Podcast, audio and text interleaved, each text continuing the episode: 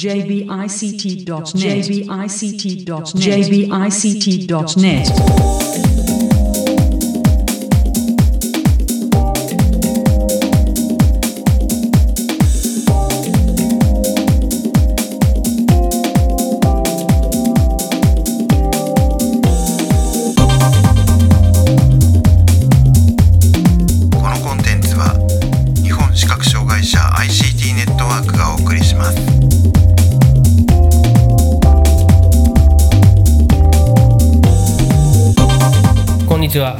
覚障害者 ICT ネットワークがお送りするサイトワールド2018特集のポッドキャストです。中根です。はい辻です。はいよろしくお願いします。ろしくお願いします。今回はプログレステクノロジーズ株式会社さんへのインタビューの模様をお送りします、えーこちらはあのー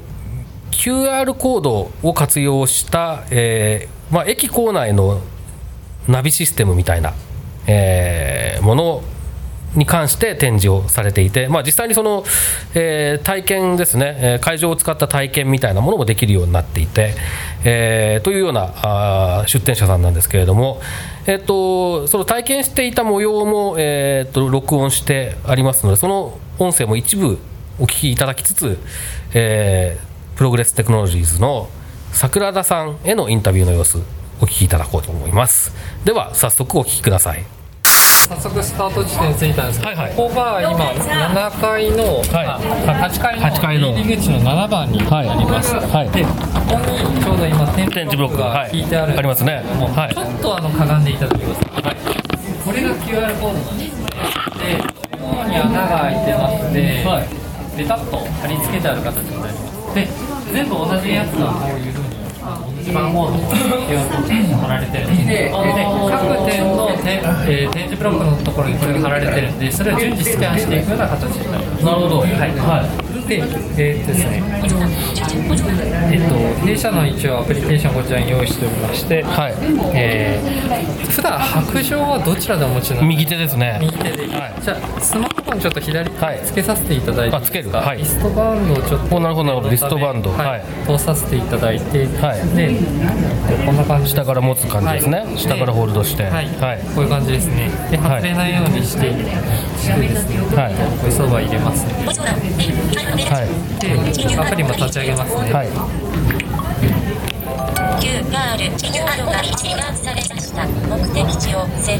で QR コードがスキャンされると、はい。自動的に行ける目的地が選べるんです。あーははははで例えばですけれどもちょっとスワイプしていただくと、まあ、こういう感じででこここの、えっと例えば8階、えー自動販売機のところちょっと行ってみましょうか、じゃあこれではい。ダブルタップ。ちなみにここから自動販売機ってどの辺にあるかご存知知ってますねさすがです8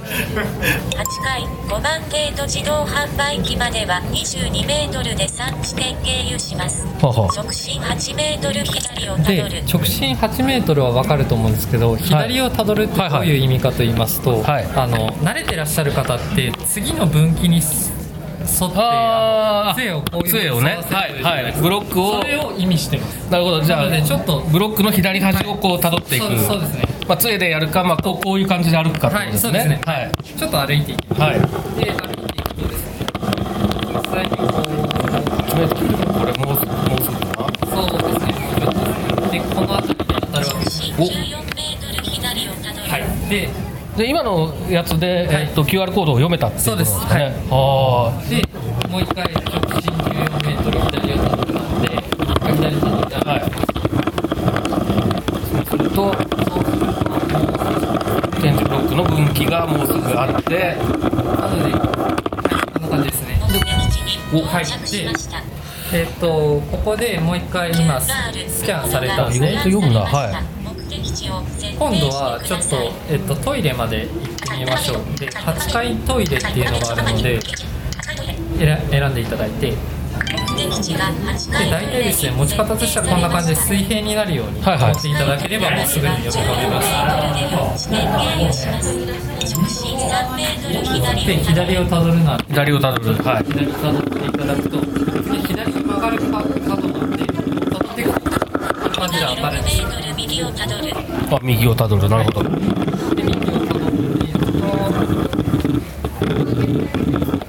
要するにこれであんまり意識しなない。でいいかなと今まではあのやっぱり探していただかなきゃいけなかったんですよね点ブロックを、んただ杖を沿わせるだけで結局はそっち側を歩いていくと、まあ、足もしくは杖で当たるので、まあ、そこでかざせばいいやっていう意識なんで、まあ、随分前のバージョンより楽になってる。なるほど。それでかざし、えっとまあ、分岐まで来たら、えっと QR コードがあるっていう前提でちょっと探してみる。そうですね。で今ちょっと話してる間にセリフ忘れちゃったかもしれないですけど、はい。リピートボタンをタップすると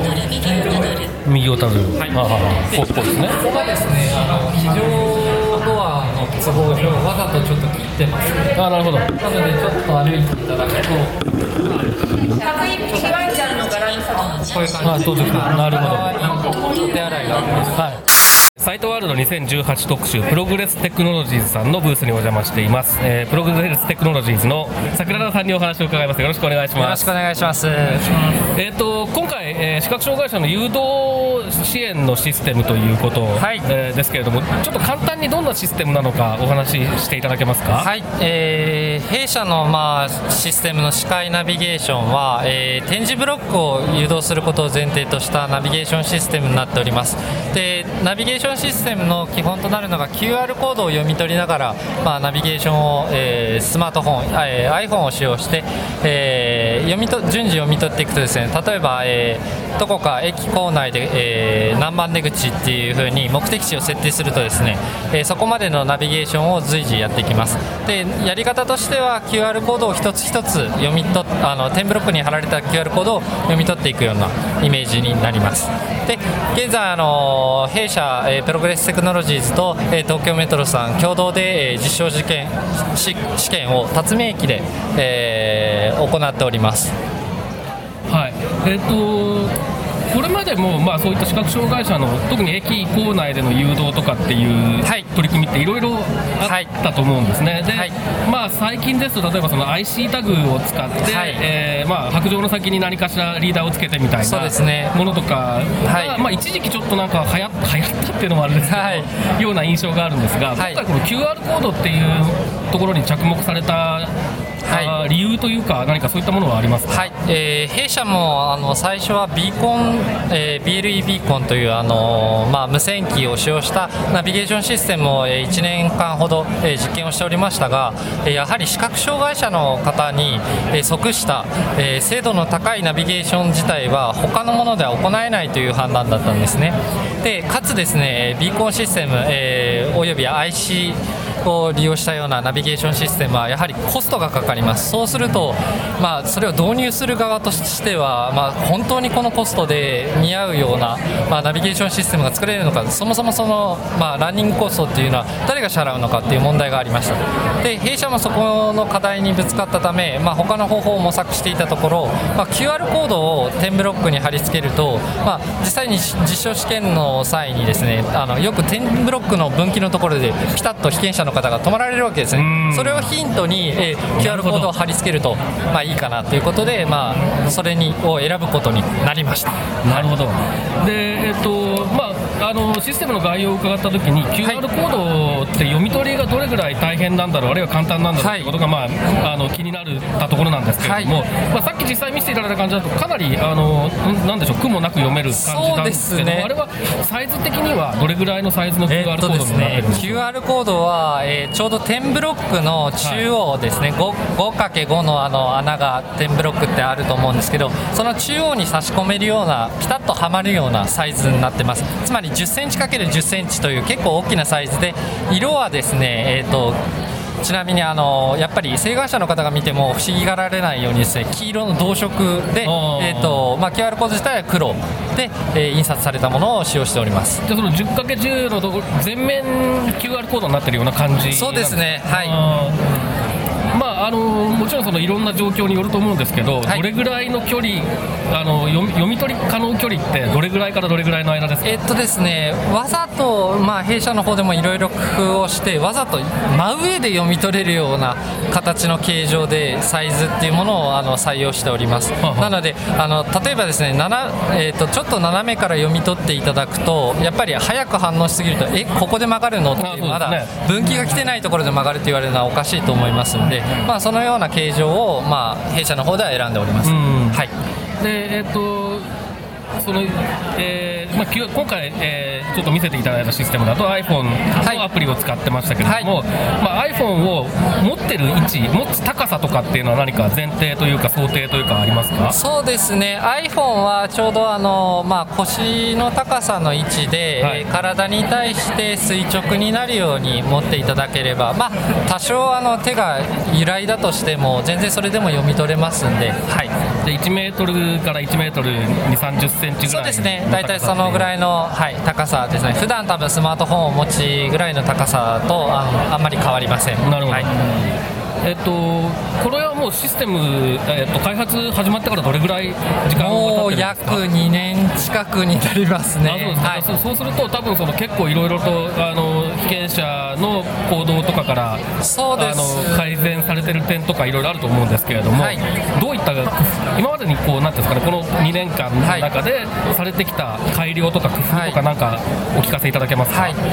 まあ、大きく言って2つほどあります、まあ、1つはあの視覚障害者の方を、まあ、我々東京のある A 地点から B 地点まで最終的には案内するという大きな目標がありましてその中で、まあ、最初に屋内やったんですけれどもその中でやっぱりビーコンというものが、まあ、視覚障害者の方が必要としている、まあ、技術として足りないというものがやっぱり1つ大きな気づきでした。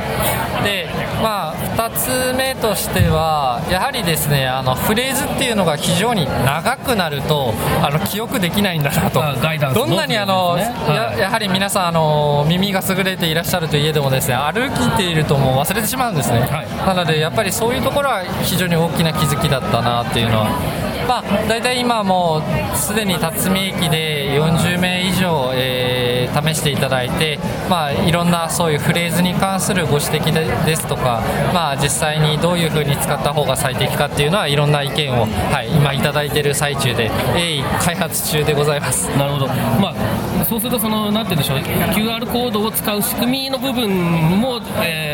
もちろん工夫がいろいろ必要だけれども、はい。やはり情報をどう提示するかっていうところにかなり難しさがあるね。はい。工夫の余地があるっていう感じですかね。まあ、最終的にあの QR コードのシステム自体は、まあ、弊社も幸いなことにですね皆さんにご好評いただいておりましてぜひともすぐにでも導入してほしいという意見がもうあのアンケートの取ったんですけれども今のところ100%というところでですねえーただ、まあ、やっぱりこれが本格的に実用化するという段階に向けて、まあ、先ほどもあのちょっと体験していただいたんですけども杖を使ったようなフレーズであったりだとか最終段階ですかねっていうのの改良に入ったフェーズですね。なるほど、はいえっ、とまあ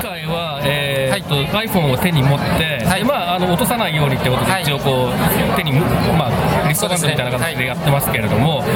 そこの部分はやはりちょっと煩わしく感じてしまうというか、常に持ってなきゃいけないっていうことに関して、はい。まあ、僕なんかはこういうシステムがなくても普段から持って歩いてるので 気にならないですけれども、はい。そこがちょっと気になるかなっていう人もいるかとは思うんですが、その点何か工夫される予定そうですねとか？ありますか我々もあのそこはやっぱりあの雨の日は傘を持ったりですとか、まあ、いろんな問題があると思いますしあた例えばこけてしまった時に手がつけないとかですうん。ねなので、まあ、それに対してですね、まあ、腕にリストバンドで固定するようなものであるですとかそうするとまあ手が空きますんで、まあ、そういった工夫あと常にかざさないでもいいように、まあ、先ほどの杖のインストラクションを使っていただいてですねあの、まあ、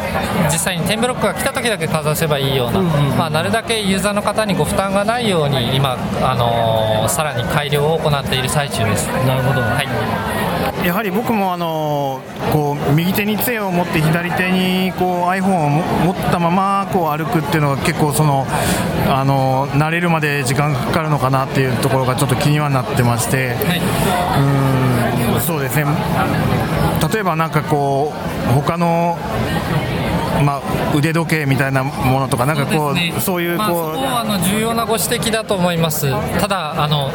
じゃあですね逆質問になるんですけれども、専門性のあるデバイスをそれがのためだけに購入しますかっていうお話なんですよね、そこが結構 iPhone にこだわっている理由で、やっぱり皆さん iPhone、普通の生活でお使いっていうところで、やっぱりこれをハブとして使うしかないと、そうすることで、格段にユーザーに対しての負担っていうのも減りますんで、ただご指摘の通り、やっぱりそこは何かしら対策を考えないといけないと思っております。なるほど、はい、たただ他のアプリケーションもですねよくよくあの被験者さんとかに聞いてみるとですねいやまあ普段から歩く時から使ってるからあまりっていうお話はよくあるのでそうですね、はい。僕はそういう感覚ですはい。ね、ですので、まあ、そこは何と言いますか、これからですね例えば、まあ、あの屋外向けの AI を活用したようなナビゲーションシステムを弊社開発しようとしておりまして、それは iPhone にあのコネクトできるような小型のカメラがつくんですね。あーはい。なので、それをあのメガネにかけていただいたり、杖につけていただいたりすることによって、対策っていうのはまた別途考えておりますので、そちらの方にご期待いただければなと、最初はあのやっぱり皆さんをナビゲーションいち早くしたいっていうところなので、ちょっとあのご不便あるかもしれませんけれども、はい、あまあ、比較的その iPhone という汎用性の高いものを前提に作られることそうですね。その後の可能性っていうのは逆に広がる部分はい、があはいるんですよね、、今までよりもやっぱり利用者様に多くあのご活用いただけるっていう点は他の専門デバイスはやっぱりあの視覚障害者の方に残ってるインフラっていうのは点字ブロックと白状しかないんですね、今のところ、これだけあのナビゲーションシステム長い間もうさ古くは30年前からあるっていうことはあの他の方からお聞きしたんですけれどもやっぱりそれはコストがかかってしまったりだとかで実際にインフラとして導入できなかったりだとかただ弊社としてはそこを意識しておりますのでいち早く使っていただきたいなという思いではまずは iPhone からっていうところですね。なるほど。はい。えーとあとあの QR コードに関してなんですけど、はい。QR コードを、まあ、先ほど、えー、と 10×10 のっていうことはい。で教えていただいたんですが、はい。えっ、とそのまあ、インフラの中に設置はいはいはい。しておいて、例えばその、えー劣化するとか、はい。そういう、まあ、そのはい。保守のコストというか、はい。そういった部分ってどうなんでしょう、まあ、あの逆に IC タグとかに比べれば、はい。あの設置コストは多分安いんだろうなと。思そうですね。あの詳しいコストに関してはちょっとあのメトロさんとの、えーあのまあえープレスリリースでも発表した通りあの公開はできないんですけども、まあえあの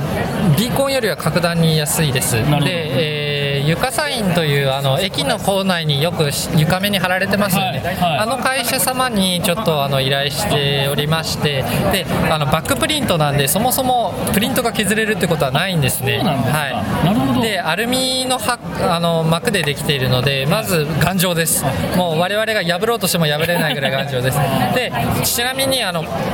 あの展示ブロックの中に埋め込んでしまっているので直接もう踏めなくなってるんですね我々もこれは試してみたら分かったことなんですけども。でハイヒールの方とか女性の方も、まあ、ハイヒール履いてる時は手ブロック踏まないからっておっしゃるんで、まあ、唯一敵はあのコロコロですかね。あの旅行者の方の。ねねただまあそれでもほとんどあの実際の駅で実験してもう1ヶ月2ヶ月以上になるんですけどほとんど摩耗しませんしずっと読み取れています。あの屋内が前提っていうお話をちょっとさっきね、伺ったんで、はい。それであんまり気にしなくてもいいのかはい。ちょっと思ったんですけど、それそれぐらいだとすると、じゃあ屋外でも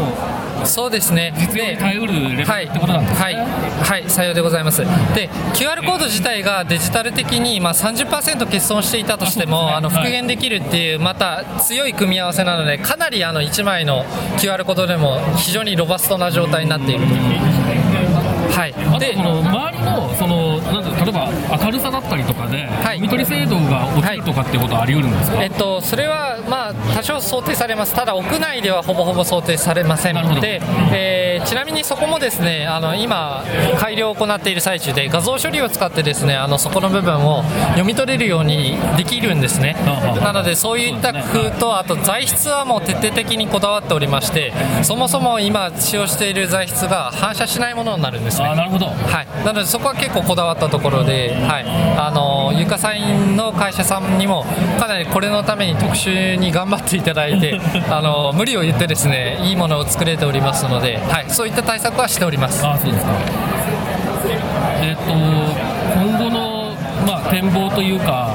今、はい。そのえー東京メトロと、い。えー実証実験はい。されてるということですけれども、はい。今後その実用化へ向けてですとか、はい。何か現時点でお話しいただけることってありますか？そうですね、えーまあ、各鉄道会社さんにもいろいろまあ見学にも来ていただいてまして、えーまあ、かなり好評です。で、えー実証試験がですねまだ辰巳駅でも今、ちょうど100名目指しているところで、えー半分を過ぎようとしているところですかね。なので、まあ、これをずっと続けていってですね最終的に、まあ、オリンピックに向けて導入できるような形で、まあ、我々もあのやっぱりシステムとしてもあのいらないと言われてしまえば我々もそれまでだと思っていますので、まあ、自分たちに厳しくですねあのこのシステムをチェックして皆様にあの本当に活用できるようにあの今ままたさらに年度末まで向けて実験をしていこうというフェーズになります。はいはい。はい、ことは伺えたんですが、何かあの言い忘れたことですとか宣伝ですとか、あそうですか経営者の募集ですとかなんかそういうのがあれえばお願いします。っとですね、あのぜひともですね辰巳駅の受賞試験には来ていただきたいと思っております。えー弊社のあの歯科医院プロジェクトの、えーはいサイトがございます。はいそこのえっ、と応募フォームからですね、えっ、とまあ被験者の応募できますので、あのぜひともそちらの応募フォームからですね。で、まあちなみにアクセシビリティもきちんとチェックしておりますので、あの入力しやすいフォームになっておりますので、ぜひそちらのフォームから、えーご登録をよろしくお願いいたします。はい、わかりました。こちらあの配信ページから、えーリンクを貼っておきますので。はい興味を持たれた方ぜひね。はい、えーよろしくお願いいたします。はい、えーということでここまでえープログレステクノロジーズの桜田さんにお話を伺いました。どうもありがとうございました。どうもありがとうございました。はい、えープログレステクノロジーズの桜田さんへのインタビューの模様をお送りしましたけれども、えー辻さんいかがでしたか？はい、あのー実際に iPhone を持たせていただいてこうあの QR コードを読みながら歩いて体験してみて思ったのはあの想像してたよりもずっとその実用的なものだなっていうのとあとはそうですねあの駅構内とか本当に同じような出口がいっぱいあるようなところでああいうデバイスが使えるようになるとあの目的地にたどり着くのが楽だろうなっていうのを非常に感じました。はい。えー、と僕の感想は非常にななんていうんですかねうまいなっていううののに尽きるんですけれどもえーっとですねつまりその点字ブロックが付設されているところでのナビっていうことにまず特化しているっていう、えーその割り切りの良さ。で、えーその結果としてすごくそのえーっとうまくそのなんて言うんでしょうね。QR コードを読ませるタイミングとか読まなきゃいけないタイミングとかっていうのが分かりやすいあんまり考えなくていいっていうそういう形になってますよね全体としてね。そうですね。その QR コードを探してあどこにあるんだろうどこにあるんだろうってあの迷わなくてもちゃんとこう、うん。見とれるところもそのなんていうのこうあ歩いててこうスムーズに、えっと、QR コードを読み取ってあのい位置情報を教えてくれるっていうのはあれ便利そうだなと思いました。そうですね、あのーで読みたい時だけ読めばいいっていう感じもありますよね。うん、で、えっと、そのインタビューの後にちょっと雑談してたんですけれどもね、あの QR コードが貼ってあるのは、その QR コードが貼ってある位置はここだよっていう、その位置情報だけなので、基本的に。なので、えっと、いろいろな活用の仕方が考えられると思うんですよね。で、えっと、アプリを別のものにすれば、例えば、えー単なる観光ガイドみたいなこともできるかもしれないし、えーまあ、そこにある看板を翻訳したもの他の言語に出すとか、そういうようなこともおそらくできるだろうしなんか、あのーすごくシンプルなだけにいろいろな応用の可能性もあるような気がして今までのそういう視覚障害者に特化したナビシステムとかに比べるとかなりなんか面白いようなあーそんな印象がありましたね。はい。はい。まあ、ちょっと今後に期待したいと思います。そうですねはい、で僕は、えーこれが配信されている頃にはもう済んでると思いますけれども、えー、と実証実験ちょっと行ってこようと思ってます。ということで今回はあプログレステクノロジーズ株式会社のインタビューをお送りしました。えーサイトワールド2018特集また次回です。さようなら。